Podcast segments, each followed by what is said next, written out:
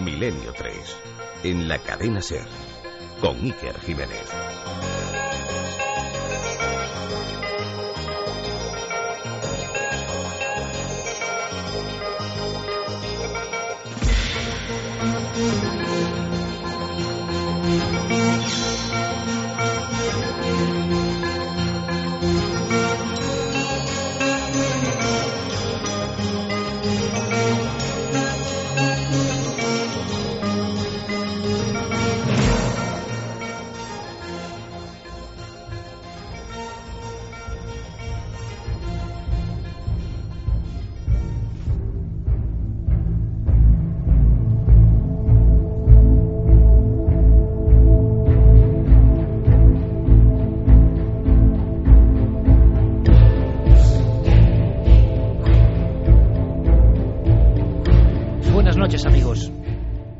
La crisis económica mundial es una farsa creada por unos pocos para someter al pueblo ignorante, a todos nosotros. Existe un negocio multimillonario que oculta un mundo enfermo que está siendo creado poco a poco por la alimentación industrial, una trama que dura 50 años. Hay una conspiración para perpetuar la mala salud de millones de pacientes y aumentar beneficios con la industria médica. Las guerras, los terremotos, los tsunami han sido aprovechados para que ciertas corporaciones, las mismas que manejan hoy en día el mundo, hagan reformas sustanciales. Reformas en cada país y siempre basándose en el miedo.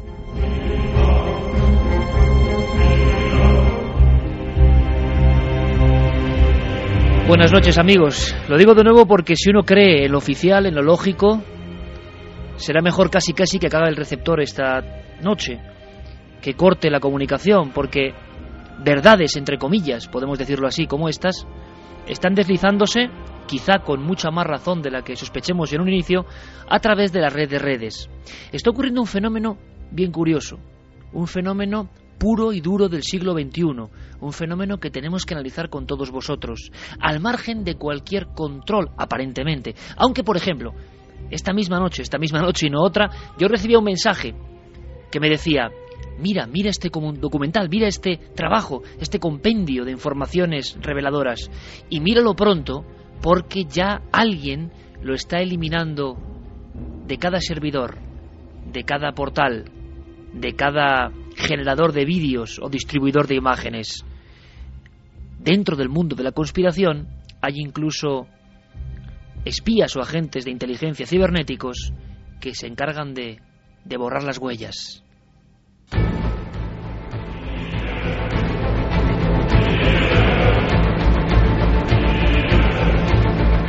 Esto, como siempre, es Milenio 3 en la cadena Ser, con Jeremy Martínez a los mandos. Hoy conspiración, casi casi como una extensión de la sección a la que también acostumbrados nos tiene nuestro compañero Santiago Camacho. Pero conscientes, conscientes amigos de que algo nuevo, repito, está ocurriendo ahora mismo.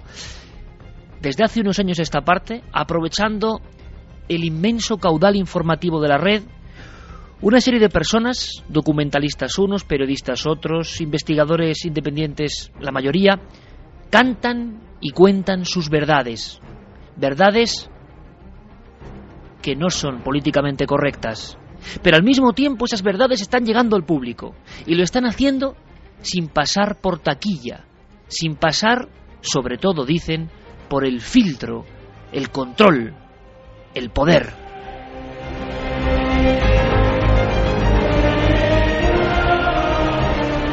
Y esta noche va a ser un momento perfecto para repasar algunos auténticos hitos. Algunos, hay que decir, están proyectándose indiscriminadamente, pasándose de mensaje en mensaje ahora mismo, con unas redes que convierten el planeta en un gran cerebro. Por ejemplo, dicen, cuentan, que un documental llamado Zeitgeist fue el primero que rompió el hielo el primero que llegó al gran público con esa gran cantidad de denuncia. El primero que hablaba de pura y dura conspiración con ciertos argumentos, ridículos para algunos, quizá para la mayoría, pero interesantísimos, adictivos para otros. A día de hoy, ese documental, uno de los muchos que van a proyectarse sonoramente esta noche en Milenio 3, ha recibido 46 millones 800 mil visitas.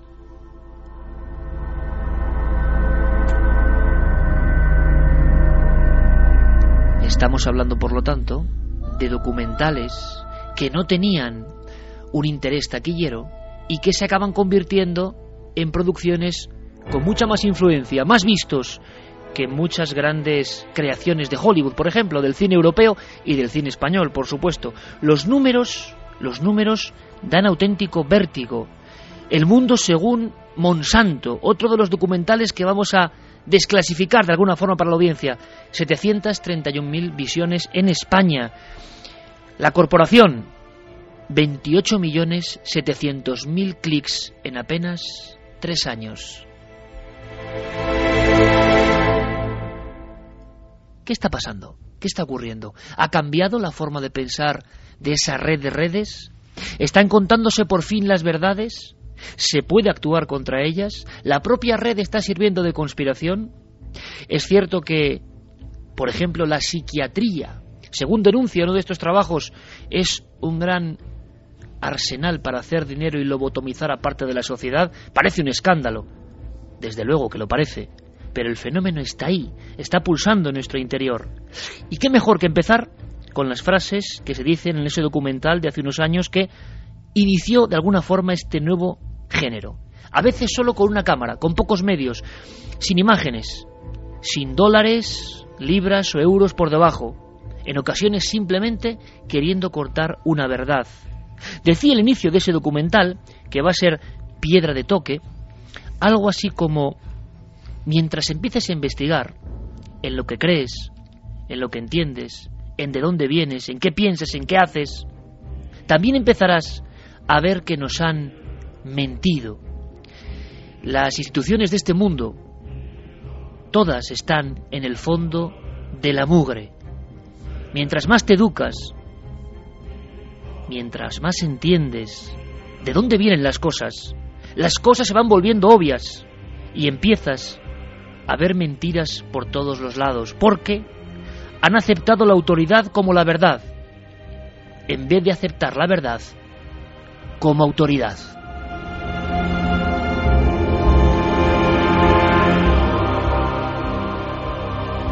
Santiago Camacho, compañero, buenas noches. Buenas noches, Iker.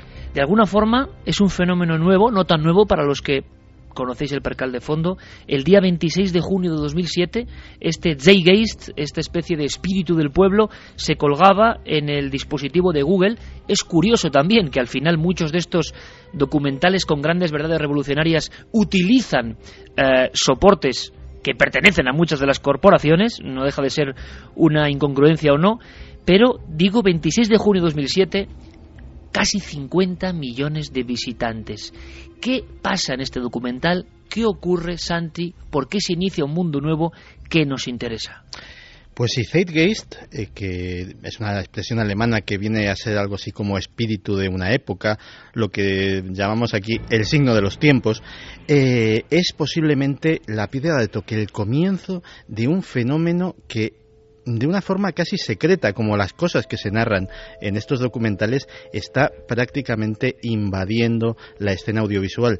Digo secreta porque, eh, tú lo has dicho, casi 50 millones de personas han visionado esta película, eh, casi otro tanto sus dos continuaciones, y sin embargo el mundo académico, el mundo de los grandes medios de comunicación ortodoxos, eh, el mundo de la cultura oficial vive completamente de espaldas al fenómeno. No se habla de ello en la televisión, no se habla de ello en eh, periódicos ni revistas, eh, no se analiza en las universidades, pero sin embargo, tiene una fuerza tremenda, tiene la fuerza tremenda de que toda esa cantidad de gente está prácticamente a la más antigua usanza utilizando las más nuevas tecnologías, recomendándoselo de boca a oreja o de email en email, de Twitter en Twitter, pues está teniendo esta eh, tremenda repercusión. Y Zeitgeist eh, es el principio porque mm, básicamente eh, este documental que se hizo absolutamente sin ánimo de lucro de ningún tipo ha sido exhibido solamente una vez en una sala cinematográfica y porque participaba en un festival internacional que por cierto salió galardonado.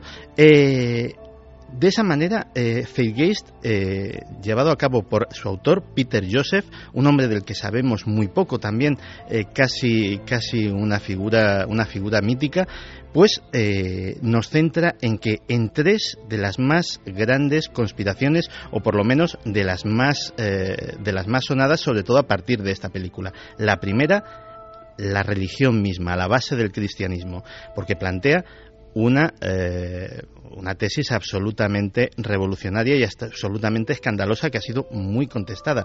Básicamente, la no existencia histórica de Jesús de Nazaret, que el cristianismo y todo lo que le rodea es un mito. La segunda, la conspiración por excelencia de los últimos diez años, los ataques del 11S eh, a Nueva York y Washington. Y la tercera, la que estamos viviendo actualmente, la que más nos preocupa a todos en este momento, la conspiración del dinero, la conspiración de los que llama los hombres detrás de la cortina. Los hombres detrás de la cortina. Es curioso porque eh, la capacidad, eh, la enorme creatividad, simplemente observando el fenómeno desde esa perspectiva, Santi, la enorme creatividad que hay para volver a alojar arquetipos en el inconsciente colectivo, eh, los hombres detrás de la cortina que manejan, que manejan la historia y que al mismo tiempo duermen nuestra mente diciendo aquí, señores, no pasa nada. Aquí ocúpense de lo que tienen que ocuparse, que nosotros, por detrás, tejemos la realidad. Cuidado, ojo, ojo, no lo digo yo, ¿eh? No lo digo yo. Estamos poniéndonos, como siempre, argumentando lo que dicen eh, quienes defienden estas verdades. Yo no sé, posiblemente, estoy seguro, muchas de ellas tengan algo de cierto. Ahora, ¿por qué han calado tanto en el público? En un público que no ha querido simplemente someterse al dictado de las grandes compañías o de lo comercial. ¿Qué ha pasado? ¿Por qué de entre todos los documentales que hay, algunos, el puñado que por ejemplo hoy vamos a destacar con Santiago Camacho, ¿por qué han llegado a alertar, a alarmar, a ser una verdad? ¿Por qué hoy cada persona es una distribuidora, una productora, una sala de cine. ¿Por qué con un simple mensaje, con el icono del sobrecito, va un contenido que sería una bomba, imposible de compilar en otros tiempos? Contenido libre o contenido que también puede ser sometido a conspiración, contenido disfrazado para conspirar contra otros. Al final, cuando uno se mete en estos vericuetos, nadie sabe quién maneja las piezas del ajedrez. Pero nosotros queremos ahondar con todos vosotros e intentar llegar a algún tipo de conclusión, si es posible. La única que sabemos es que millones de personas en todo el mundo están viendo y creyendo lo que cuentan ciertos documentales, algunos para más misterio, no sé qué os parece amigos, creados por personas que tampoco están muy bien definidas. Casi, casi da la impresión de que algunos de los documentales revolucionarios de la red están hechos por hombres detrás de la cortina. Todo es posible y vamos a escuchar a muchos amigos, vamos a escuchar porciones de los documentales y sobre todo vamos a sobrecogernos porque cuando empecemos a hablar de un documental que habla de la comida importa, de alguna forma, Em, yo creo que todos, todos vamos a sentir un escalofrío. ¿Será verdad o no será verdad esa conspiración para enfermar al mundo o em, la conciencia de que muchos alimentos absolutamente universales se sabe que hacen enfermar con enfermedades gravísimas? ¿Esto es un escándalo? Y si es un escándalo y es mentira, como parece lógico que es mentira, la sanidad no puede dejarse burlar de esta forma, ¿por qué no se denuncia? ¿Cómo es posible que se emita eso? ¿Cómo es posible que se hagan acusaciones tan graves? En el siglo XXI, amigos, nos encontramos con esta paradoja. Hay documentales y trabajos que nos cuentan cosas increíbles, alucinantes, y aparentemente, que es lo misterioso, nadie hace nada.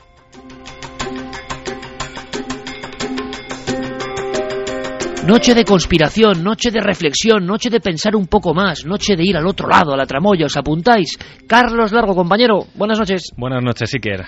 Tenemos desde luego las vías abiertas. Guillermo León, que también tiene su lado conspiranoico, desde luego ya ha planteado ahí una serie de cuestiones interactividad total, porque esta noche evidentemente es eso, interactividad. Y queremos muchas opiniones vuestras, a favor, en contra, ¿por qué no?, sobre estos documentales, sobre todo si los habéis visto, si nos recomendáis otros que siguen un poco en lo desconocido dentro de la red y merecen la pena.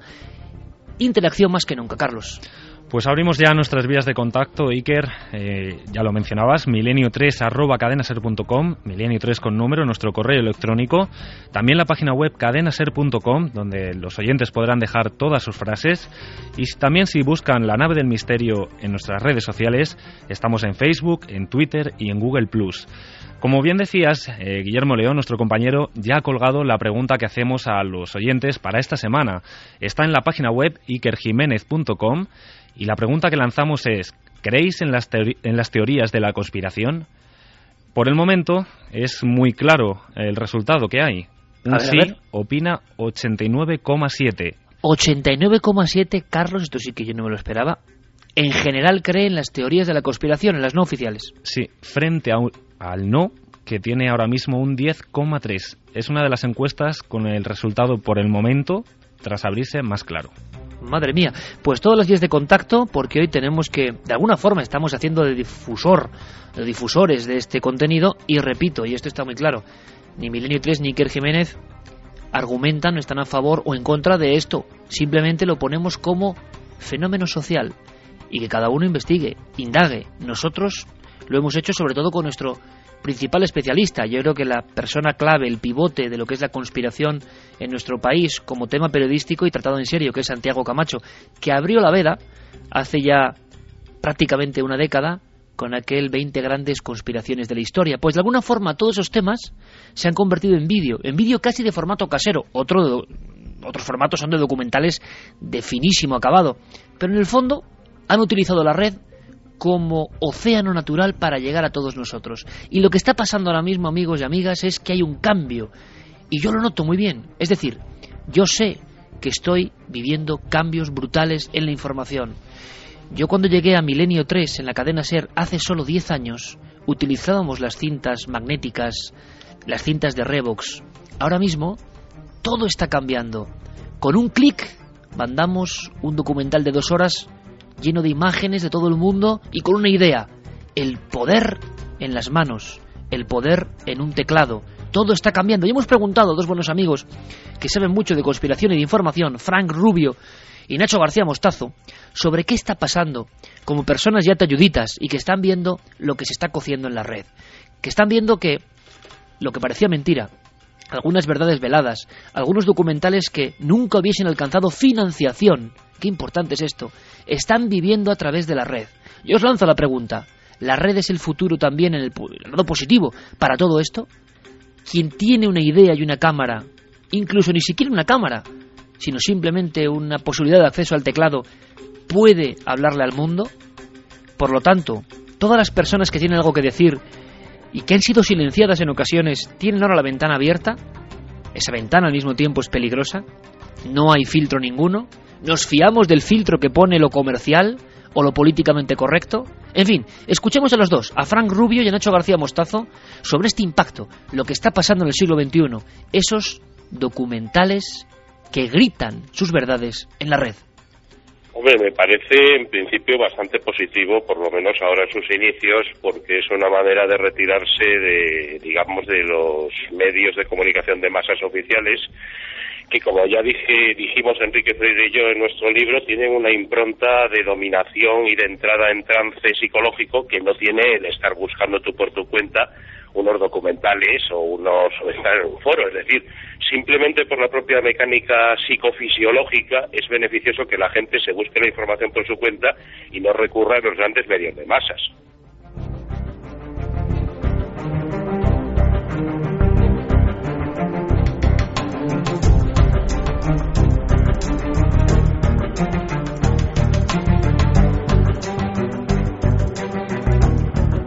Digamos que el punto de partida es que quien eh, diseña, quien eh, escribe, quien hace ese reportaje o ese documental, lo quiera explotar comercialmente porque busca explotarlo comercialmente o lo quiera explotar simplemente como denuncia porque quiere mover conciencias. Y en cualquiera de los casos me parece fabuloso que exista un circuito alternativo y que la gente pueda ver en las redes sociales y en Internet eh, productos de denuncia e información independiente que surge de la gente y que va para la gente. Eso es absolutamente fabuloso. Y además nos obliga a los periodistas a replantearnos lo que somos, a, a qué nos dedicamos y qué es lo que queremos ser cuando seamos mayores.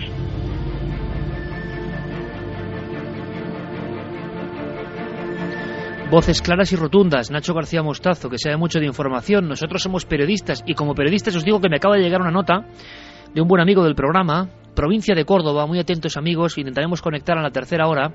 Provincia de Córdoba, observaciones de lo que parece un ensotanado, una típica figura, un ser extraordinario, extraño, varios testigos, Estamos indagando, investigando y es posible, muy posible que esta noche hablemos con las personas que tienen toda la información.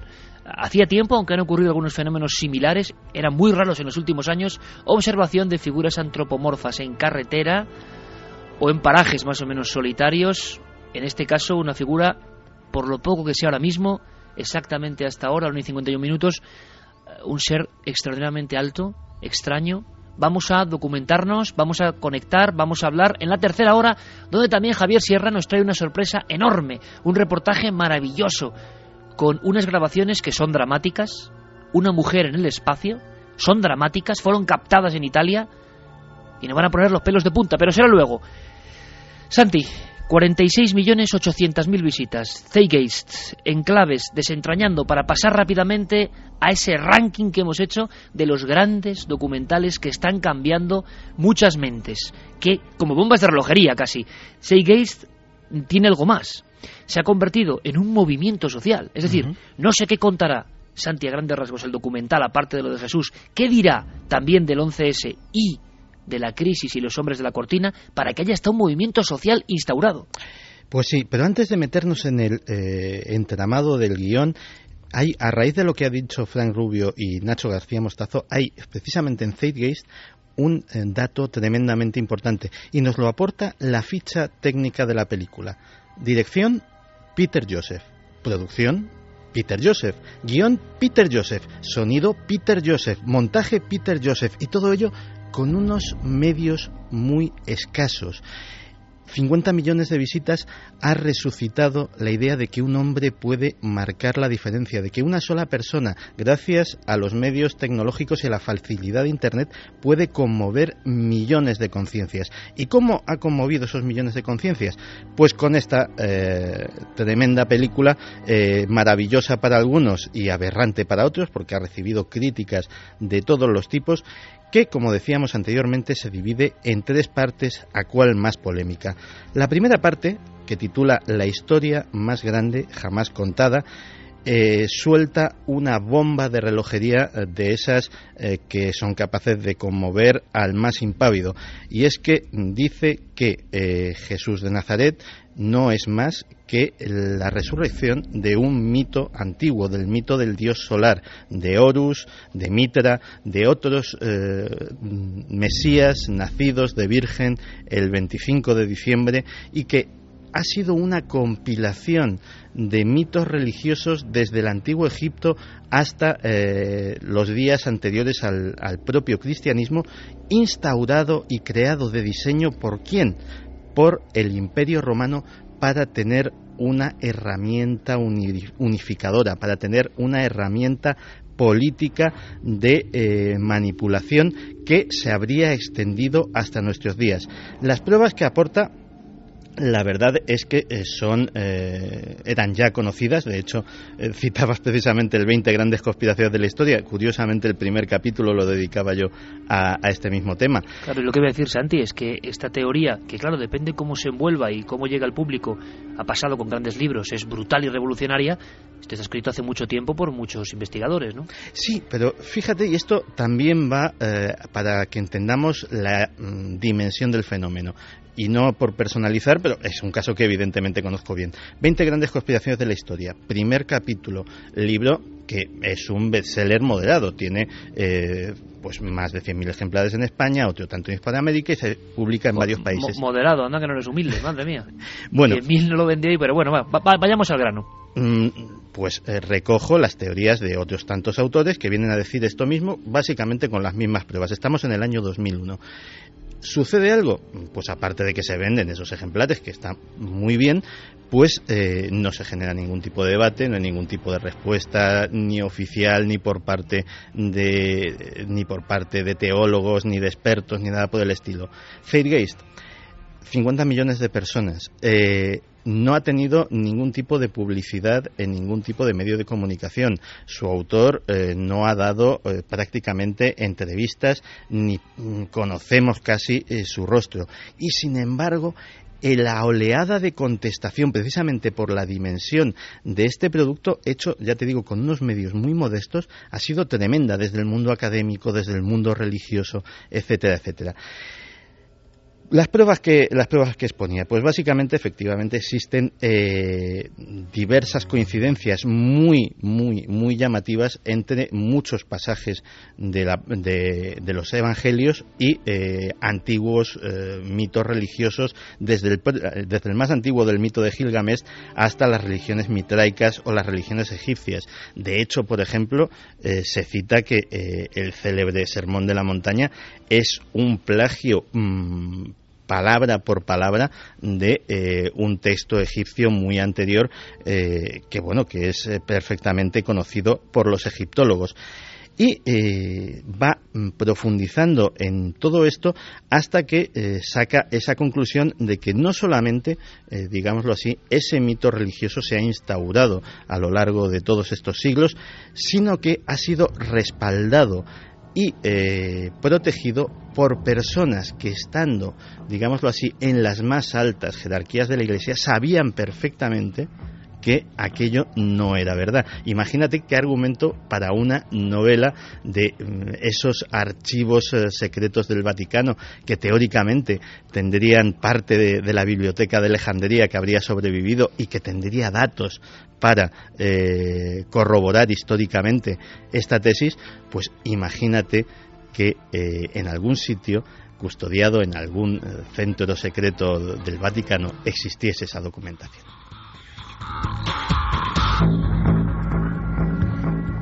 De todas formas, Santi, son cosas que eran más o menos conocidas.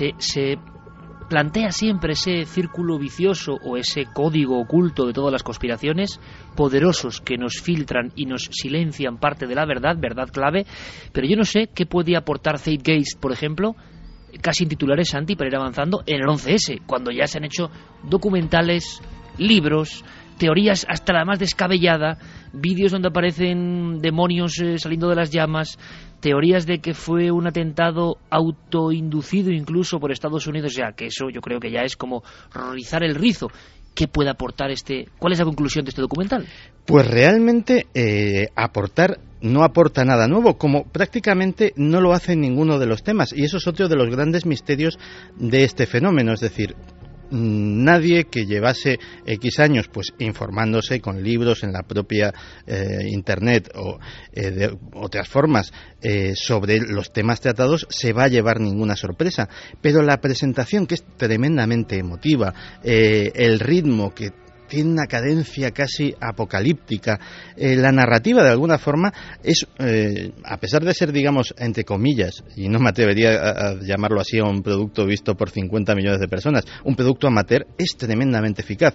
La conclusión que saca es eh, la que has citado tú, y que es, digamos, la, mm, la más extrema en la teoría de la conspiración al respecto del 11S. Y es decir, que los ataques no solamente del 11S en Estados Unidos, sino incluso los del 7 de julio de 2005 en Londres, fueron en realidad autoperpetrados, si no por el gobierno estadounidense, sí por algún grupo con mucho poder dentro de las estructuras gubernamentales y que eh, tendría como objeto pues conseguir eh, conseguir eh, provocar la intervención en Afganistán e Irak, incluso en Irán y sobre todo aprobar la ley patriota para tener más sojuzgado al pueblo norteamericano, tenerlo más controlado con ese miedo al terrorismo internacional. Esa es la clave. Seigeist, eh, un impacto tremendo y una cadencia. Ha dicho Santi dos cosas fundamentales. Leer, desde luego, los créditos de quién ha producido editado de alguna forma ese documental ya dice mucho. Una sola persona, una extraña persona de la que apenas sabemos nada. Pero es que efectivamente es muy amateur, son explosiones, son misiles, es artillería, es una especie de, de ritmo hipnótico y de pronto nacimiento, evolución, células, virus e imágenes de las Torres Gemelas. Y una imagen muy impactante con la música de un hombre tirándose al vacío. ¿Por qué triunfa Zeitgeist como contenedor de ideas? Bueno, va a ser la entradilla de alguna forma natural porque de los hombres que están detrás de la cortina, los hombres que para muchos manejan la crisis mundial, vamos a hablar, y hablan otros documentales, que iremos procesando. Y hemos podido además entrevistar a economistas de primer nivel, para ver si les parece aberrante, como decía Santiago Camacho, o les parece una verdad que sólo de esta forma se puede difundir, sólo de esta forma se puede escapar al poder. ¿O será demasiado ingenuo pensar que hasta en Internet podemos tener libertad?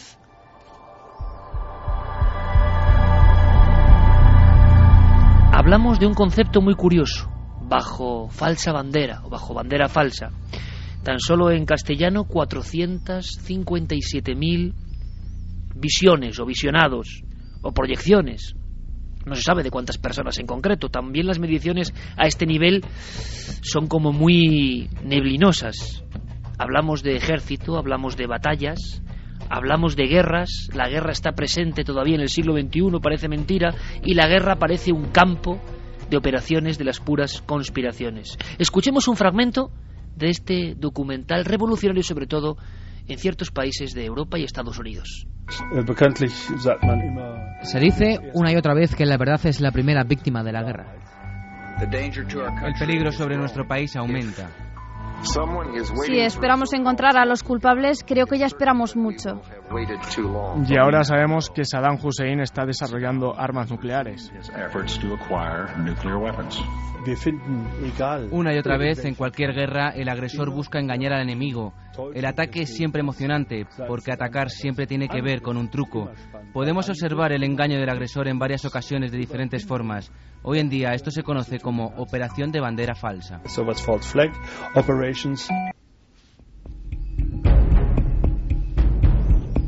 Operación falsa bandera.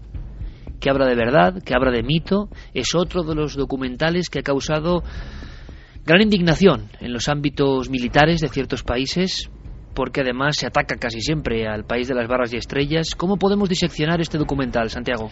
Vamos a ver, bajo falsa bandera, bajo bandera falsa, es un documental alemán que analiza mm, de forma muy brillante, a mi modesto entender, el mundo de las operaciones secretas, de las operaciones encubiertas, sobre todo las llamadas operaciones de bandera falsa, que son aquellas que son para eh, culpar a un enemigo eh, de eh, un atentado, de una acción falsa.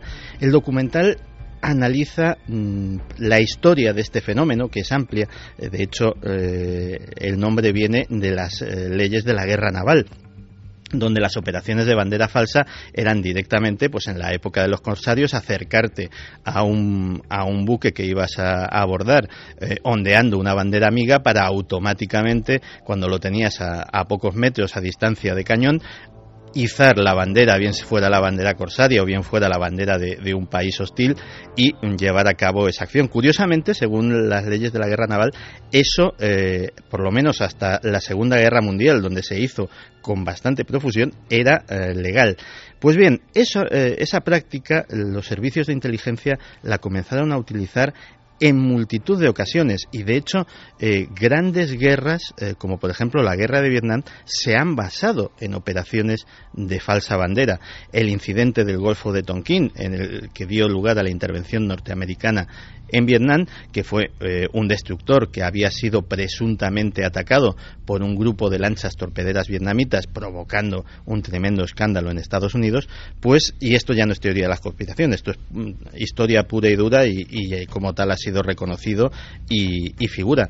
El eh, destructor en cuestión estaba a centenares de millas del lugar de los hechos y desde luego jamás fue atacado, fue todo un invento. Los propios alemanes eh, en la época del Tercer Reich eh, utilizaron un falso incidente eh, fronterizo con Polonia para invadir ese país o incluso se dice que el incendio del Reichstag que llevó a Hitler a la Cancillería y que fue atribuido a los comunistas pues también fue una operación de falsa bandera. Al final, el documental, lógicamente, todo este, eh, todo este conocimiento histórico del fenómeno lo termina eh, aplicando y lo termina eh, achacando a los ataques del 11 de septiembre de 2001 y, bueno, pues deja que, cada uno saque sus propias conclusiones. Queda clarísimo, Santi, por lo tanto, que el 11S marca, lo sabíamos ya, no solo la mente del siglo XXI, no solo da bautismo de fuego a este siglo XXI, sino que también genera una nueva forma de conspirar, genera una nueva forma de pensar al margen de lo establecido. He leído, yo no sé si esto es cierto o no, por aquí nos movemos en el campo de las puras hipótesis y esa tiniebla a que me refería, que incluso aquellos terribles atentados de final de los 70 en Italia, con bombas, muchos muertos, se les acusaba a grupos de ultraderecha haber enarbolado banderas de ultraizquierda para eh, hacerse pasar por el enemigo atacando a la gente. Claro, también por otro lado, esto parece tan pueril, pero los atentados con bandera falsa o falsa bandera eh, se han convertido en una especie como de archivo secreto que casi todo el mundo conoce. Le hemos preguntado a Enrique de Vicente, eh, otro experto en las lides de la conspiración, sobre por qué de estas operaciones, por qué calan tan fuerte en el gran público y por qué muchos, quizá él, siguen creyendo en ellas. Y normalmente se habla de falsa bandera cuando un gobierno o grupo de cualquier tipo de poder económico, servicio secreto o sociedad secreta provoca un ataque para echarle la culpa a un enemigo que no ha tenido nada que ver con él mismo. Eh, lo que consiguen, eh, pues, es toda una serie de finalidades, o bien eh, demonizar a alguien, o bien iniciar una guerra, o bien crear leyes que les convengan y que el pueblo no habría aceptado por ningún medio.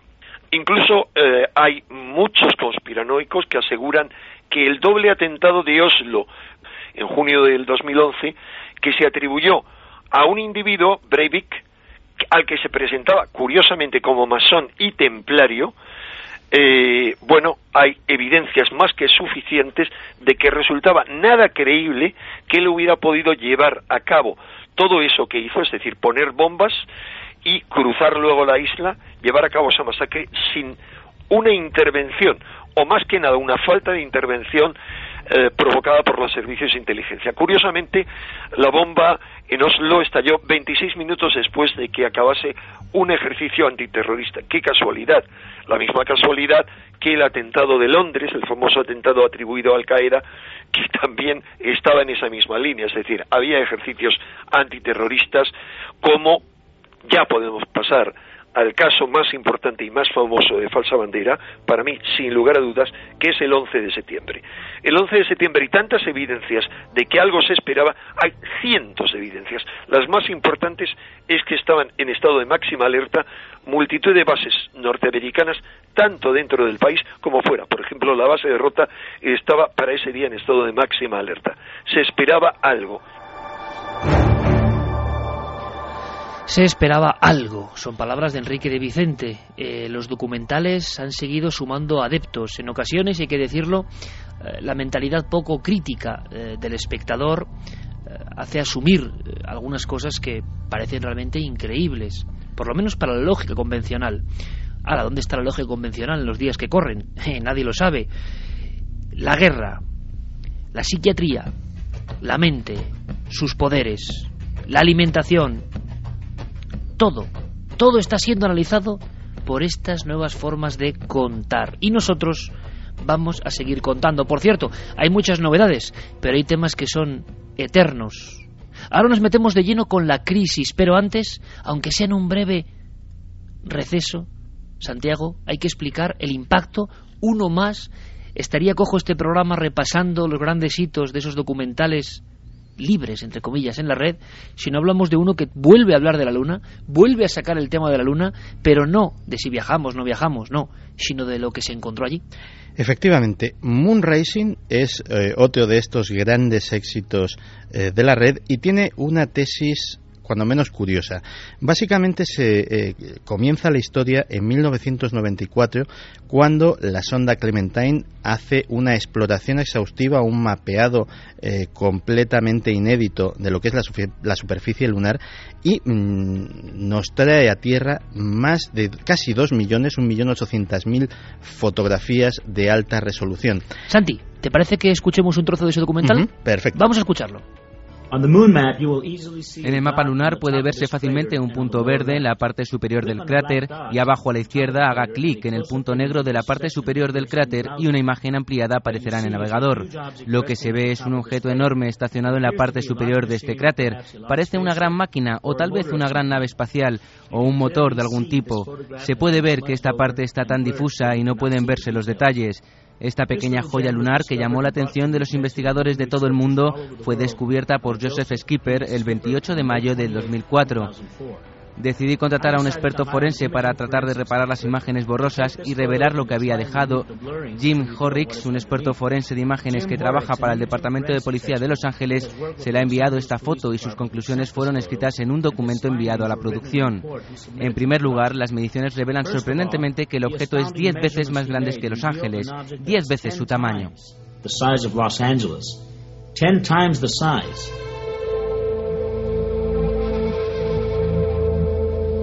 ¿Me quieres decir, Santiago Camacho, que de nuevo el tema inmortal de ruinas u objetos en la Luna se pone en boga en Internet y alcanza los 7.570.000 visualizaciones? Sí, señor. Y no solamente eso, sino eh, que además eh, con un planteamiento cuando menos original e inédito. Habíamos dejado la historia en esas eh, casi dos millones de fotos de la Clementine. Eh, lo que a los autores les llama la atención automáticamente es que cuando se revelan, eh, se dan a conocer esas fotografías que habían sido tomadas porque esa capacidad tenía la cámara de la, de la sonda espacial como a todo color, de repente lo que se hace público es en riguroso blanco y negro, no en un blanco y negro achacable a la superficie grisácea de nuestro satélite, sino que mm, contrastan con medios técnicos y esa foto ha sido aplanada de color. Y se preguntan por qué. Mm, para hacerla simplemente pues eh, menos pesada en internet y que la gente se la pueda descargar eh, más, eh, más fácilmente.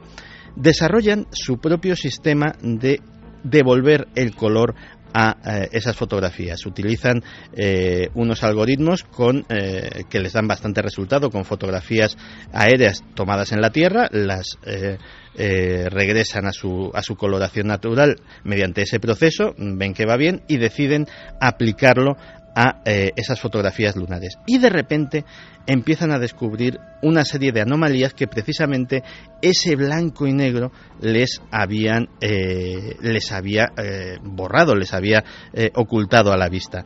Pues bien, Efectivamente, eso les lleva a una eh, elaboración que es eh, descubrir cuántas de esas fotografías tienen cosas inexplicables. Y descubren que son muchas. Y no solamente eso, no solamente hay rastro de estructuras eh, de colores azulados que parecen cúpulas o que parecen elementos artificiales. No solamente hay incluso rastros de lo que podían ser manchas de hielo o incluso, quién sabe si, si de agua, eh, en la superficie de la Luna mucho antes de que fuera anunciado oficialmente, sino que además eh, de repente empiezan a descubrir que hay cosas censuradas, cosas borradas. Eh, además, ni siquiera borradas de una forma, de una forma, digámoslo así, profesional, sino que hay borrones que claramente delatan que detrás de ellos había un objeto que no casaba muy bien con eh, el fondo, que no casaba muy bien con, eh, con lo que debería haber eh, en ese lugar, y que comparadas además con otras fotografías tomadas por otras misiones, se trata de objetos que eh, deben de ser móviles, puesto que en las otras fotografías perfectamente nítidas no se ven. Pues bien, eh, con todos esos datos de elaboración propia, más eh, lo que durante décadas se ha ido elaborando sobre extrañas estructuras que podían haber estado en la Luna, sobre el secreto de que han guardado los astronautas durante todo este tiempo. Y incluso sobre fenómenos de los que ya hemos hablado aquí alguna vez, como los fenómenos transientes lunares, esas luces inexplicables, a día de hoy inexplicables por la propia ciencia, que son observadas periódicamente desde todos los observatorios del planeta y de cuya existencia no cabe la menor duda, pues con todo eso elaboran un documental cuya tesis final es que efectivamente la gran ocultación del programa Apolo no fue, como muchos conspiranoicos piensan, que no se fuera a la Luna y que todo fuera un gran montaje, sino que el gran montaje era para ocultar lo que se encontraron los astronautas en la superficie de nuestro satélite.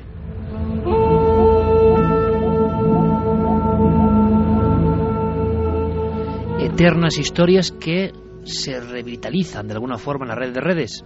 Por cierto que esta semana nos llega la noticia de unas extrañas fotos sobre Venus, unos científicos soviéticos que montan un gran escándalo y han sido incluso mm, burlados, ¿no? Se han reído de ellos en algunos medios y otros científicos han iniciado una especie de batalla.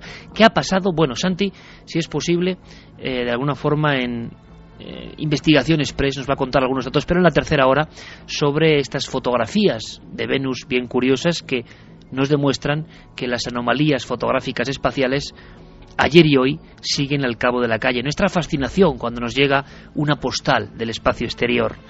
Pero 7.570.000 personas han visto, y yo no sé cuántas habrán creído, lo de las estructuras de la Luna. Lo que está muy claro, y lo que es importante, es que la información ya no pasa por caminos que antes eran obligatorios. La información mm, underground, podemos decir, o fuera de las leyes más comerciales y más controladas, antes llegaba a eso, a cenáculos muy, muy, muy, muy estrictos, muy pequeños, muy precisos.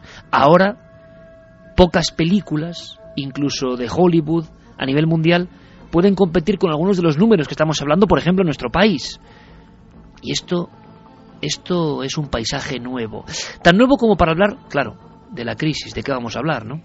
La crisis, que para algunos es un movimiento absolutamente natural de los propios mercados, y para otros, para muchos, y mandamos un abrazo muy grande porque sabemos que hay mucha audiencia, como es normal, que está pasándolo francamente mal. Ojalá nosotros podamos ser por lo menos un entretenimiento. Simplemente eso, un entretenimiento, unas horas de, de evasión o de reflexión ante un panorama muy crudo. Los últimos datos en nuestro país son para temblar, sinceramente. La crisis está en todas partes y ahora golpeando más que nunca. Sobre la crisis empiezan a hacer especulaciones de conspiración casi casi desde el inicio, desde la gestación. Tenemos, antes de escuchar un trozo del siguiente documental llamado La Corporación, tenemos unas declaraciones que nos ha hecho esta misma noche uno de los grandes economistas de este país, político también, José Miguel Carmona, que habla sin tapujos. Yo me quedo hasta sorprendido, le escuchamos. Bueno, la codicia es una diosa que lo que hace es contaminar las mentes humanas y los economistas somos aquellos que no sabemos a veces explicar por qué se producen los, eh, las situaciones como la última crisis que hemos vivido, fruto evidentemente de la codicia. Yo siempre digo lo mismo, digo, ¿por qué lo llaman crisis si en realidad es una estafa?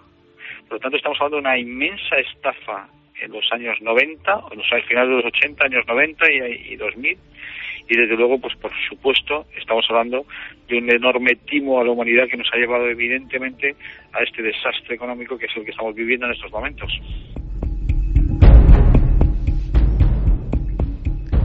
Carmona, político y economista. Enorme timo a la humanidad. Creo que son palabras potentes. Muchas personas ahora mismo coincidirán. Por cierto, antes de entrar de lleno a hacer casi casi la autopsia de La Corporación, nuestro siguiente documental, sorprendiéndonos de paso a paso, eh, de ruta en ruta, de filmación en filmación, ¿qué nos traerá ahora? ¿De qué hablan quienes apuntan a algunos personajes concretos sobre la crisis? ¿Y es posible que siendo tan poderosos aquellos a quienes se denuncian estos trabajos no hayan hecho nada para cortar la libertad? Repito, ¿es Internet el último lugar para la libertad o no? Carlos compañero, ¿qué está diciendo nuestro público exactamente a estas horas? Pues eh, Iker, si te parece vamos a empezar por la encuesta porque acaban de variar los resultados y sorprende una vez más. La pregunta que hacíamos a los oyentes en la página web ikerjiménez.com, ¿creéis en las teorías de la conspiración? Pues un aplastante sí tiene el 90,9%. Madre mía. Y el no 9,1%. 90%, Carlos, yo puedo equivocarme, tendría que que darle un toque a, Carmen eh, a nivel telepático para que me dijese si alguna vez en las encuestas, o a Guillermo León, se ha dado ese dato, pero 90%, y yo de verdad que no lo esperaba, creen en las teorías que defienden muchos de estos documentales. Que yo recuerde, efectivamente estamos ante una de las encuestas con resultados más claros y además eh, tan diferenciados, efectivamente. ¿Y podemos hacer un sondeo en titulares de qué piensa el público sobre los temas que estamos comentando, Carlos? Sí, por ejemplo, Álvaro nos comentaba, lo que habría que preguntarse es qué organizaciones se dedican a crear estos vídeos. Pienso que buscan propagar el pánico sin más y nunca dan la cara. Qué interesante, o sea, ¿Mm? alguien que se pone escépticamente enfrente de estos contenidos como generadores de miedo. Me parece muy interesante porque tenemos que tener todas las opiniones. Además nos hacía una pregunta también interesante. Eh, nos decía que son producciones que parece que cuestan bastante dinero, que si se sabe quiénes financian esos documentales. Pues la verdad es que son eh, de procedencia muy variopinta, desde eh, algunos que son, eh, como el propio Zeitgeist, no, no son de tan cara factura, es decir, llevan muchísimo trabajo, pero efectivamente no hace falta otro tipo de, digamos, otro tipo de aporte económico. Alguno de los que vamos a citar a continuación está detrás, por ejemplo, la Iglesia de la Cienciología, por poner un ejemplo. Otro, eh, por ejemplo, estuvo financiado por eh, una importante empresa multinacional francesa que eh, se dedica a, temas culturales y que, digámoslo así, puso 10 millones de dólares, también no desvelaremos la sorpresa hasta que llegue, y que fue muy criticada por ello porque, digámoslo así, la, la, acusaban de lavar su mala imagen haciendo, haciendo estas donaciones desinteresadas. Y eh, yo me quedaría casi con eh, la frase final de la eh, película de la que vamos a hablar ahora, que es de la corporación. En casi el último plano sale Michael Moore, pues también autor de, de documentales de mucha controversia, sale Michael Moore respondiendo a la pregunta, bueno, ¿y cómo las corporaciones nos dejan hacer un documental como la corporación? Y Michael Moore dice, porque ganan mucho dinero con ello.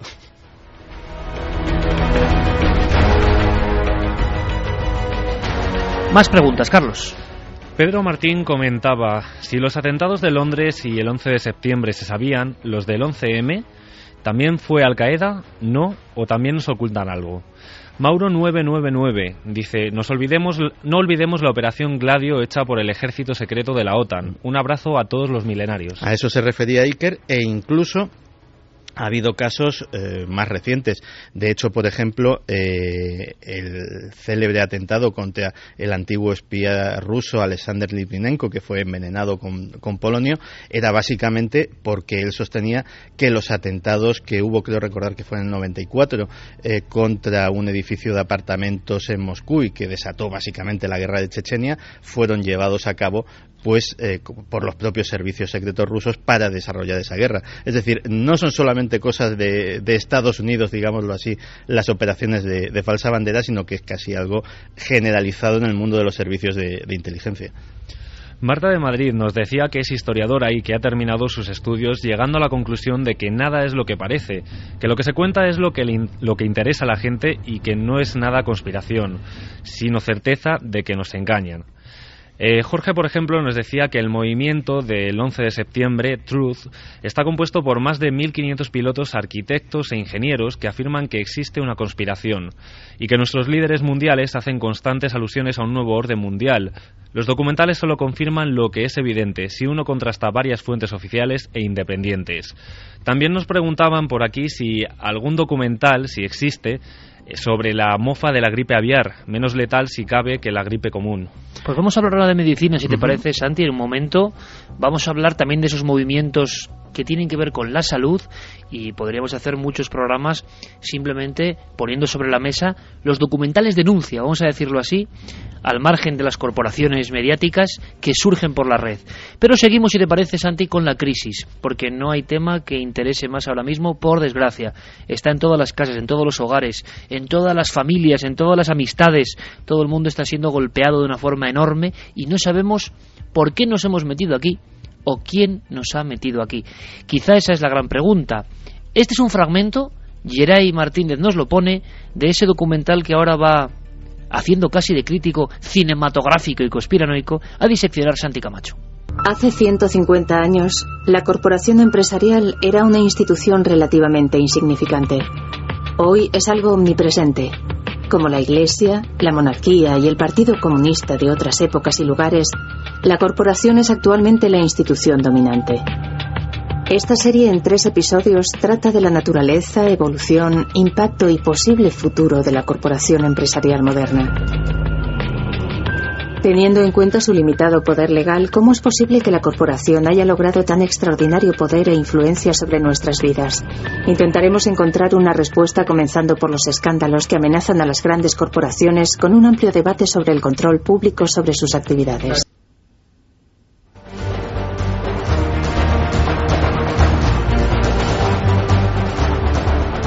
La corporación es otro de los éxitos mundiales. Atención a lo que vamos a comentar. En búsquedas en la red, a la corporación, el film, el documental, en inglés, 28 millones 700 mil búsquedas. Es el único dato que hay, número sobre número. 28 millones 700 mil búsquedas en torno a la película La Corporación. ¿Por qué tanto interés? ¿De alguna clave, Sandy?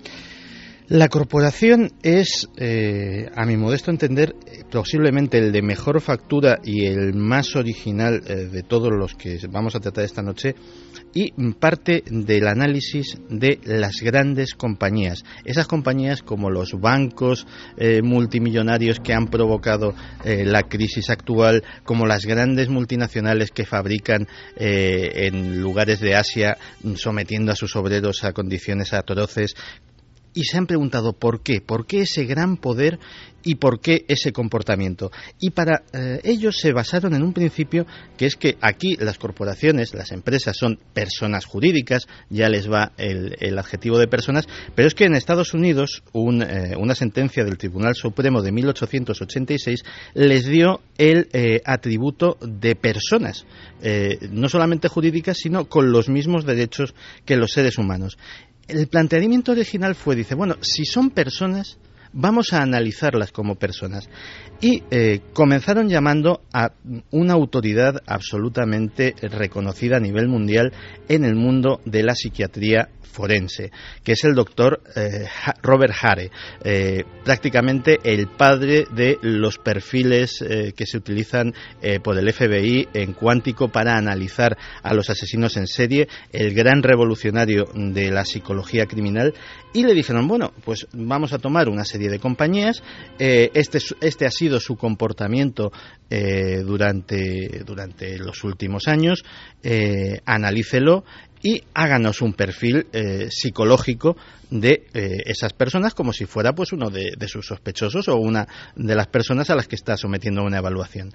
Y básicamente eh, el resultado fue que prácticamente todas esas compañías, si fueran personas, si fueran seres humanos, serían psicópatas criminales.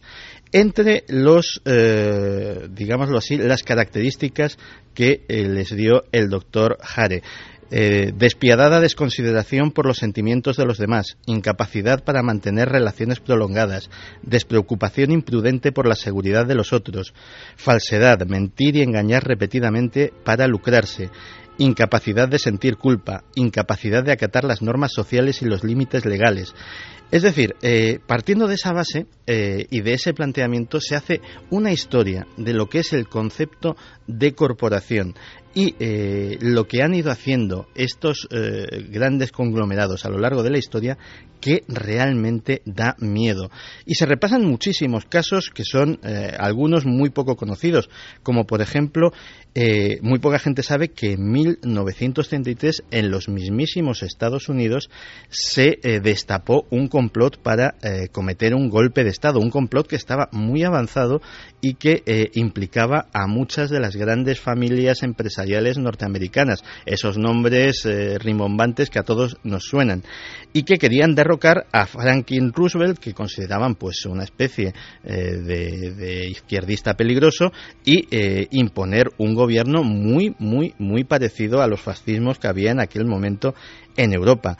Se analiza, por ejemplo, eh, cosas como las prácticas eh, que parecen inocentes de la publicidad de los juguetes y eh, se descubre que los publicistas saben perfectamente cómo manipular a los niños siendo conscientes de que un niño no es un pequeño adulto y que sus cerebros no están formados completamente, así que se aprovechan de todas las vulnerabilidades de su desarrollo mental.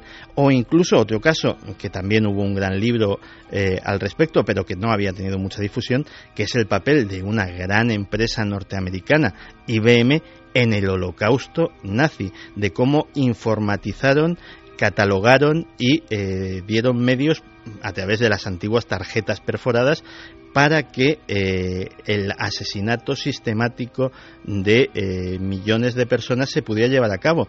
IBM en su momento lo negó, pero en este preciso documental se eh, saca absolutamente una documentación con contratos de leasing y mantenimiento de las máquinas que implicaban que los operarios de la firma tenían que ir a los propios campos de concentración a repararlas. Contratos directos no ya con el gobierno alemán, sino con cada campo de concentración. Es decir, cosas absolutamente tremendas. Y eh, evidentemente la eh, conclusión que se saca es que eh, la corporación es algo que debe de ser controlado y debe de ser reglado porque estamos hablando no ya de una persona jurídica, estamos hablando de una persona jurídica muy peligrosa, con instintos criminales.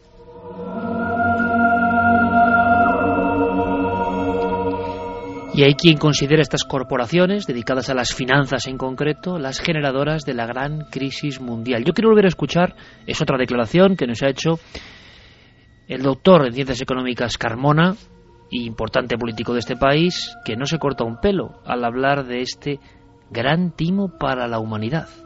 Me preguntaba antes que qué opinaba de, la, de los documentales. Los documentales, desde luego, explican para el gran público cómo son los mecanismos económicos sofisticados, suficientemente sofisticados para que los demás no nos enteremos o que no se entere el público en general, salvo algunos economistas, de cómo establecer esta gran estafa y este gran timo a la humanidad que hemos sufrido o que han sufrido eh, por lo menos dos generaciones en estos momentos.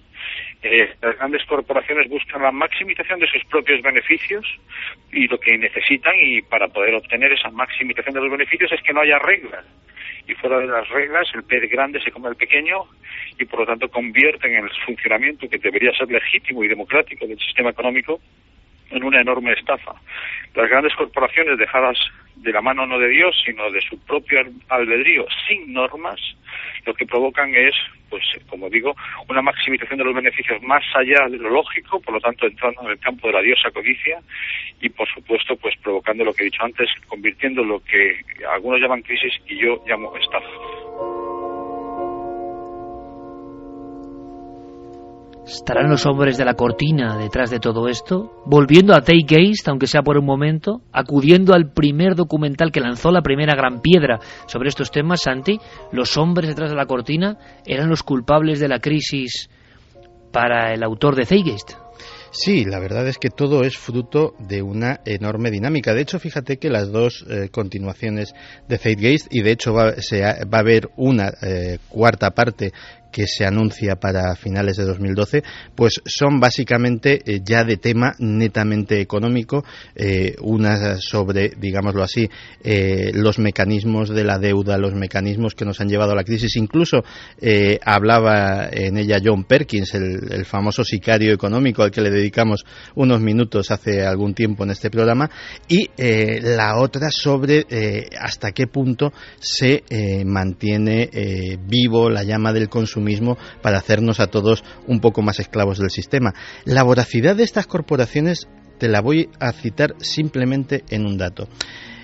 Hace apenas unos años eh, la fidelidad de un accionista a la hora de mantener sus acciones en bolsa venía a ser de media de unos 3-4 años. Es decir, un señor compraba unas acciones, las tenía en su cartera de valores 3-4 años y eh, le daban unos rendimientos y las vendía. Las empresas lógicamente lo sabían e intentaban pues eh, que esos dividendos fueran mayores. En la actualidad, la vida media de una acción en la cartera de un accionista es de tres meses, lo cual quiere decir que eh, los accionistas esperan sacar rendimiento en acciones tan cortas como a esos tres meses, lo cual lleva a una carrera de beneficios sin límite. Es más, incluso dentro del campo de, los economistas empresariales se está viendo que esa dinámica de dar rendimientos a tan corto plazo incluso puede ser a costa de la supervivencia de la propia empresa,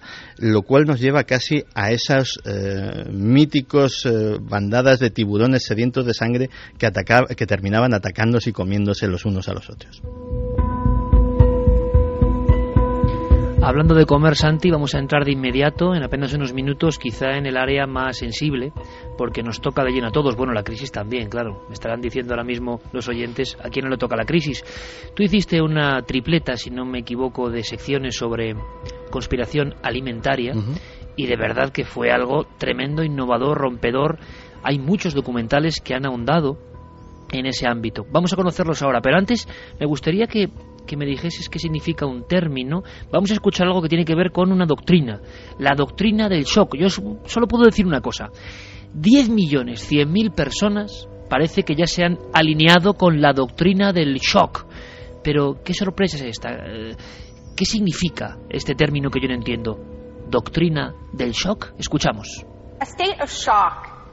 Shock un estado de shock no es solo lo que nos sucede cuando algo malo nos pasa, es lo que nos pasa cuando perdemos nuestra narrativa, cuando perdemos nuestra historia, cuando nos desorientamos. Lo que nos mantiene orientados, alertas y sin shock es nuestra historia. Así que un periodo de crisis como el que estamos ahora es un muy buen momento para pensar en la historia, para pensar en la continuidad, en las raíces. Es un buen momento para colocarnos en la larga historia de la lucha humana. Una especie de meeting, una especie de, de energía, una mujer que tiene unas ideas propias. Parece que hay alguien muy importante dentro de estas dinámicas, detrás de la doctrina del shock. Es el inicio, pero ¿a dónde llegan? ¿Por qué es tan importante? ¿Por qué 10 millones de personas creen que este documental tiene la verdad, Santiago? 10 millones de personas y casi el mismo número de lectores del libro en el que eh, está basado este documental, libro homónimo, La doctrina del shock. El documental eh, se basa en una obra de Naomi Klein, que es eh, un personaje eh, realmente importante dentro del pensamiento menos ortodoxo, sobre todo dentro del tema económico actual. estaría alineada en la misma línea de Noah Chomsky y otros pensadores que mm, buscan alternativas al neoliberalismo. Pues bien, ese libro bestseller y ese documental que ha sido visto por tanta gente tiene una tesis y es que eh, la doctrina eh, económica imperante se basa en que en eh, aprovechar las desgracias, mm, explicado de una forma lo más llana posible, guerras, tsunamis, terremotos, huracanes, atentados, ¿para qué? Para hacer tabla rasa sobre el lugar en el que ha ocurrido y transformarlo económicamente a imagen y semejanza de la idea que tienen estas grandes corporaciones o estos organismos internacionales para eh, su propio beneficio. Pone muchísimos ejemplos. Por ejemplo, el tsunami de 2004. Caramba, dices, ¿qué, qué puede traer de bueno una tragedia como aquella?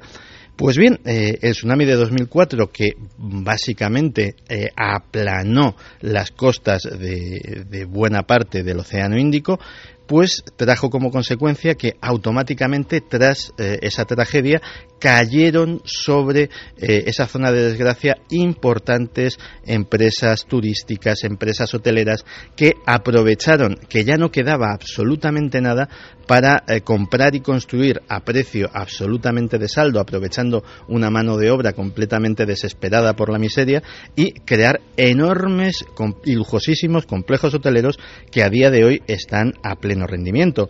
O qué decir de los atentados del 11 de septiembre, que fueran o no fueran eh, cuestión de bandera falsa, sí que eh, fueron aprovechados, y especialmente las guerras que vinieron después, para que estos míticos contratistas, como eh, se les llama, y que participaron tanto como empresas de servicios subsidiarios a las tropas, como incluso como mercenarios en estas guerras, pues ganasen muchísimos, muchísimos miles de millones de dólares a costa del contribuyente estadounidense. Así los mm, ejemplos se multiplican. El libro ha sido, el libro y el documental han sido mm, tremendamente criticados y tremendamente alabados a partes iguales. Entre las alabanzas las hay del más altísimo nivel, como eh, un premio Nobel de Economía que además fue economista jefe del Banco Mundial, Joseph Stiglitz, que eh, básicamente mm, afirma que lo que se está dando es una visión absolutamente exacta de lo que está sucediendo. Y entre las críticas, pues lógicamente, digámoslo así, los medios eh, que están más afines a esas doctrinas neoliberales, pues Naomi Klein no es precisamente santo de su devoción. Las dos cosas posiblemente más graves que se dicen en el libro y en el, y en el documental son una de ellas que eh, los grandes organismos monetarios internacionales como el Fondo Monetario Internacional y eh, el Banco Mundial utilizan eh, las necesidades de los países que se ven obligados a pedir préstamos para modificar por completo y en beneficio mm, de unos pocos las economías de esos países aún a riesgo riesgo que se produce generalmente de empobrecer gravemente a la población del país. Y luego queda abierta una pregunta bastante inquietante. Hasta ahora hemos estado hablando, digámoslo así, de desgracias sobrevenidas. Es decir, oye, pues hay un tsunami, hay un huracán, hay eh, una guerra, eh, pues eh, siempre hay alguien que saca tajada y eso además se está sistematizando ahora. Pero viendo que funciona tan sumamente bien el procedimiento, ¿cuándo empezarán a sentirse tentados esos grandes poderes de provocar las desgracias que les van a traer beneficios? La gran pregunta, imagino que está seguida de términos que también envuelven como fantasmas toda esta historia de la conspiración. Se hablará de HARP, se hablará de armas de ondas que alteran no solo a las personas, sino a los animales. Es decir, la conspiración es un mundo, un contenedor que se retroalimenta.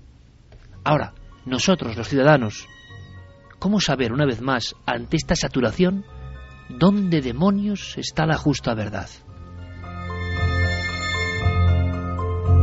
De una forma creo que distinta, Milenio 3 esta noche repasa, tras semanas y semanas de pesca en Internet, de esos documentales que están calando por algún motivo, esta especie de nuevas o nuevos mandamientos sobre verdades que eran ocultas por algunos, nuevas doctrinas, nuevos movimientos que algunos abrazan con toda la fe, con el peligro que tiene el dogma sea cual sea, de abrazar una fe concreta sin ningún tipo de autocrítica. Pero seguimos más allá porque pocas cosas tan choqueantes, hablando de doctrina del shock, como la comida, la alimentación. Yo me he quedado temblando, sinceramente, porque no sé qué hay de verdad, no lo sé, y desde luego mi mente racional quiere creer a las instituciones que velan por nuestra salud. No en vano, ahora fallece por cuestiones alimentarias, por ejemplo en la infancia, uno de cada 300 niños.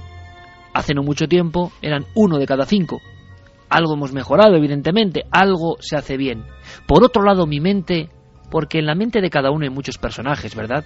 La mente no racional, sino la mente escéptica, con lo establecido, me dice Iker, ¿y si tantas cosas que pasan, tantas enfermedades, tuvieran que ver con la alimentación, o con la contaminación, o con tantas cosas a las que estamos sometidos, y hay un gran pacto de silencio?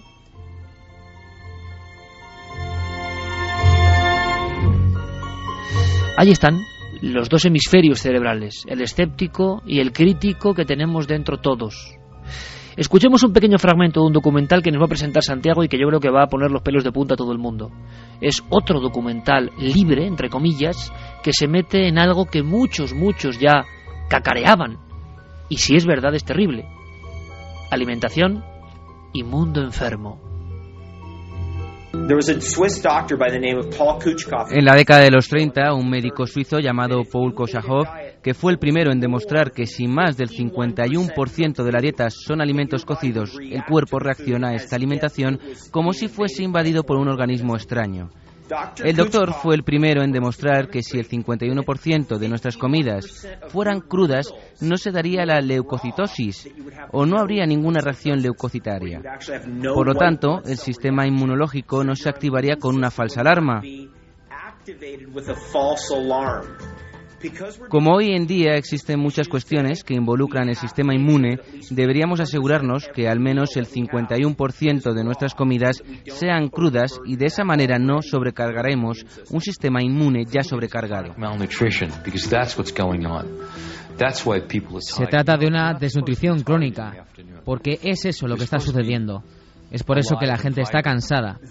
No deberíamos estar cansados por la tarde. Deberíamos sentirnos plenos y llenos de vida. Esto naturalmente llevó a la gente a descubrir los superalimentos, que son alimentos que tienen una extraordinaria calidad de vitaminas y minerales y todo tipo de cofactores, enzimas y químicos especiales que, por ejemplo, nos permiten vivir más tiempo, tener la piel suave, etcétera.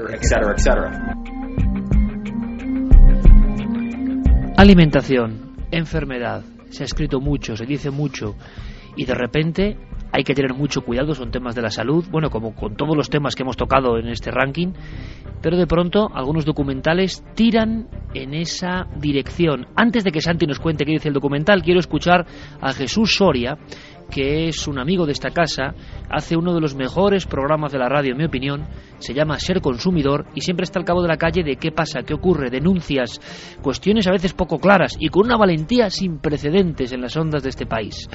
Porque claro, esto sí que da miedo, la alimentación. ¿Cómo es posible que haya un pacto, que se pasen cosas por encima con tal de llegar al beneficio económico? Esto no puede ser. No puede ser, ¿verdad, Jesús Soria? Pues muy importante. Es decir, una buena alimentación es básica para, para evitar eh, muchas enfermedades, para que determinadas enfermedades pues puedan agravarse.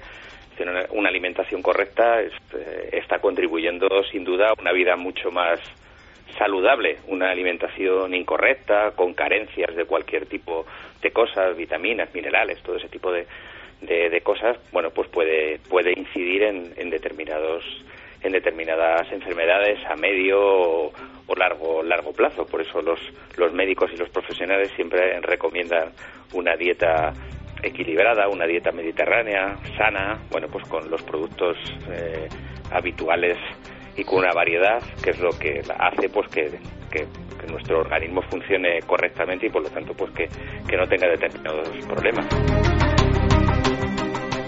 Esto es lo lógico, lo que dice la gente que sabe de nutrición, lo que tenemos que seguir, las pautas que ocurren habitualmente y según las normas sanitarias. Vale, lo oficial, perfecto. Ahora, ¿qué dice este documental, Santi? Pues este documental, también muy reciente, de 2004, dice mm, básicamente eh, lo mismo que nuestro amigo Soria, pero mm, arropándolo de datos. Entrevista a mm, multitud de médicos, de científicos, de nutricionistas, de naturópatas, de periodistas y eh, no solamente exponen la importancia de una nutrición mm, equilibrada y de una nutrición buena como principio eh, para la salud, sino que eh, hay muchos alimentos que son mm, dañinos por su elaboración, por su composición, por eh, la manera en que han sido, eh, digámoslo así, pervertidos por la cadena industrial y han desaparecido buena parte de sus propiedades naturales y que eh, directamente los estudios que podrían sacar de la cadena de la cadena del consumo. Esos alimentos son silenciados. Pero hay más en el documental se habla de una especie de conspiración bueno conspiraciones porque implicaría a más de un sector. No solamente al sector de la, de la gran industria alimentaria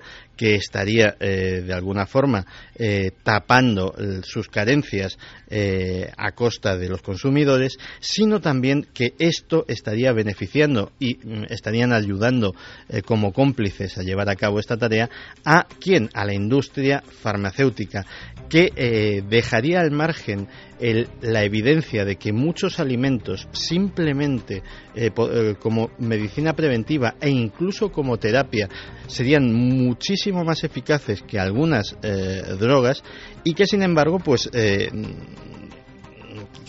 dejando en la cuneta eh, esas terapias naturales, prefieren utilizar otro tipo de terapias pues muchísimo más invasivas, incluso con efectos secundarios o incluso dañinas a corto plazo.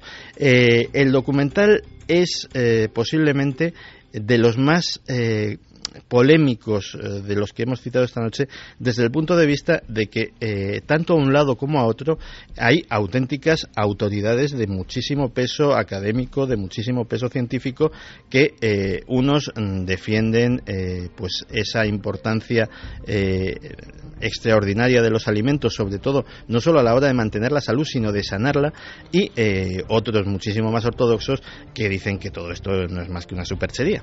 Pero es curioso escuchar cifras, doctores, que hablan de que hemos empezado a fastidiar nuestro cuerpo desde el momento en que más de la mitad de los alimentos que ingerimos están cocidos o fritos, ¿no?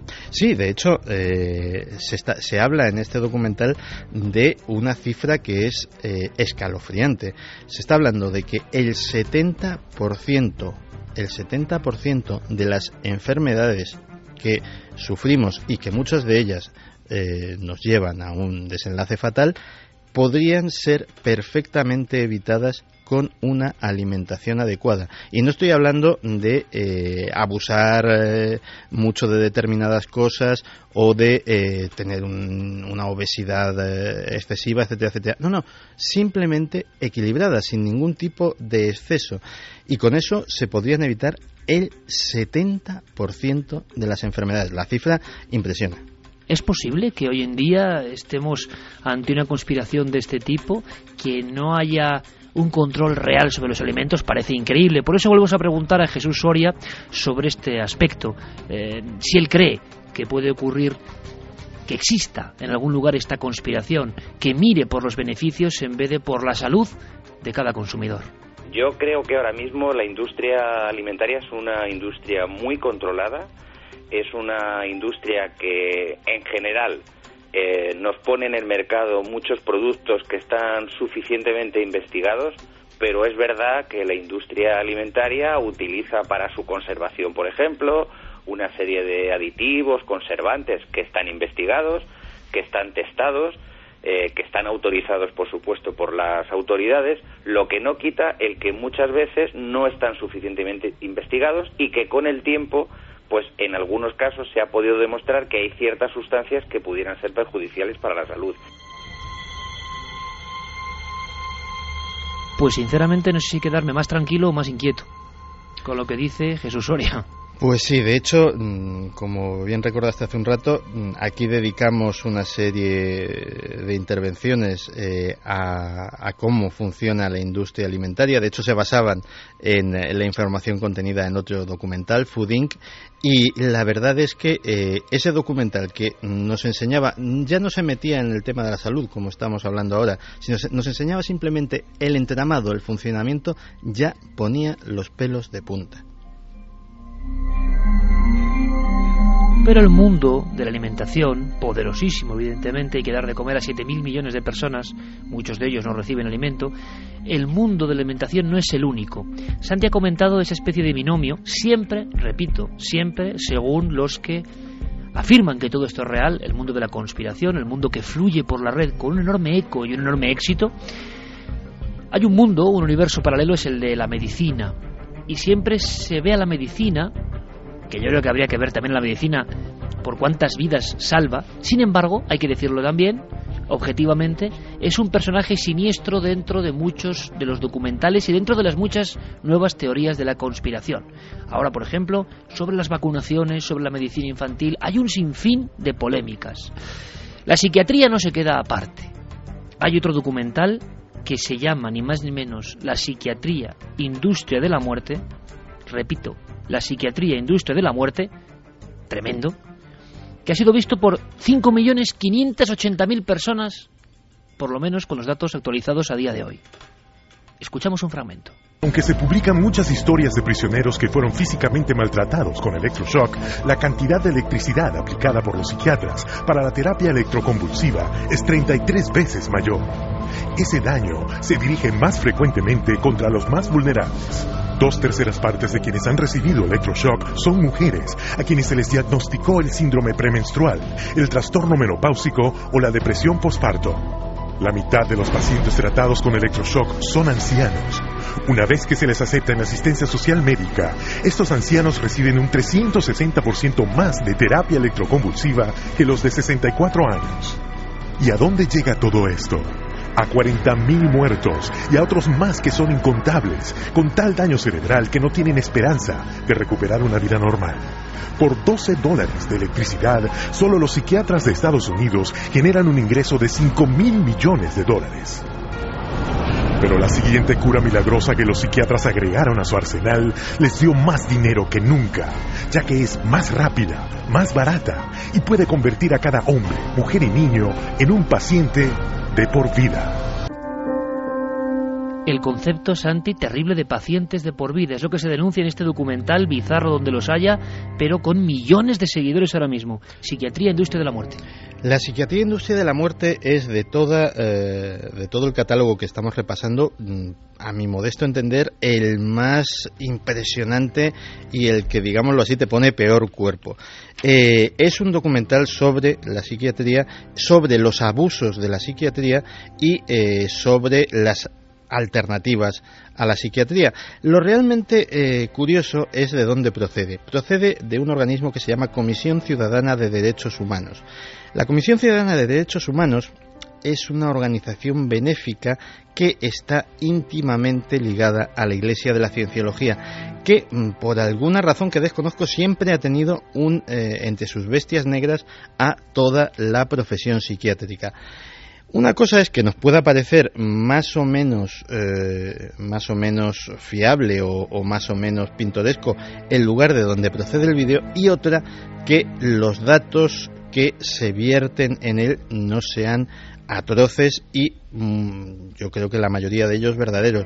Se hace eh, una historia de la psiquiatría, de esas prácticas de hace un siglo que eran absolutamente aberrantes, pero de esos orígenes de la psiquiatría pues eh, se pasa a cosas que han sido históricas, como por ejemplo la psiquiatría en la, en la Unión Soviética, donde que un hombre eh, intentara hablar y actuar libremente era considerado no ya delito, sino enfermedad mental y eh, pues eh, en psiquiátricos eh, estatales quedaron encerrados en condiciones de castigo continuo con electroshocks, con lobotomizaciones, etcétera, etcétera, miles de personas.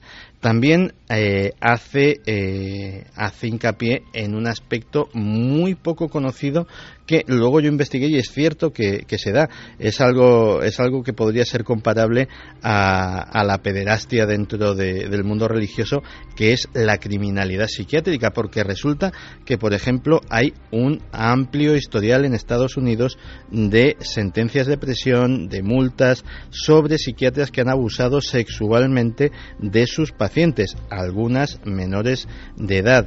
Eh, también se habla, por ejemplo, de eh, la tragedia que es eh, la psiquiatría aplicada a los niños, algunos que todavía no hablan, en fin. Es un catálogo de, de los horrores como pocas veces he visto en un formato documental. Por lo menos, Santi, como es lógico y siempre con la balanza equilibrada, demos opción a la psiquiatría. El doctor Cabrera, evidentemente, pensará todo lo contrario, ¿verdad? La psiquiatría que hay hoy, comparada con 100 años atrás, es como hablar de las brujas y los médicos. Es decir, hace 100 años no había un solo fármaco para los pacientes. No había ningún conocimiento de cómo funcionaba el cerebro. No había ningún tipo de humanidad con el enfermo mental. Estaban todos recluidos en manicomios. Hoy, la psiquiatría está completamente revolucionada. Tenemos unas medicaciones sin efectos secundarios fantásticas para todo, para la ansiedad, para la angustia, para el insomnio, para las alucinaciones, para las grandes enfermedades mentales. Y hay un trato muchísimo más humano, no, cien mil veces más humano que la psiquiatría hace 100 años. Es comparar las cavernas con un hospital. Dicho queda, como dicho queda, todo lo que se ha argumentado a lo largo de este dossier de hora y media. Y nos quedan, nos quedan documentales que algún día saldrán a la luz, porque Milenio 3 no puede permanecer nunca ajeno a lo que está pasando. Y esto está pasando, está llegando a las personas. Está llegando a las personas para informarles de verdad o para contaminar sus cerebros con cosas imposibles. ¿Estaremos realmente dominados por el férreo control de lo políticamente correcto y no nos damos cuenta de la realidad velada que maneja el mundo? En fin, amigos, amigas, a reflexionar, a pensar, a escuchar las noticias ahora, por supuesto, porque la actualidad, la oficial, quizá la única real, quién sabe, ¿verdad? Continúa. Nosotros, a la vuelta, en Milenio 3, intentaremos conectar con un punto de la provincia de Córdoba donde algo increíble, imposible, oficialmente imposible, ha pasado. Tenemos reportajes. Santiago nos hablará de lo que ha pasado en Venus y un montón de cosas. La noticia nos lleva a Córdoba. ¿Qué habrá ocurrido?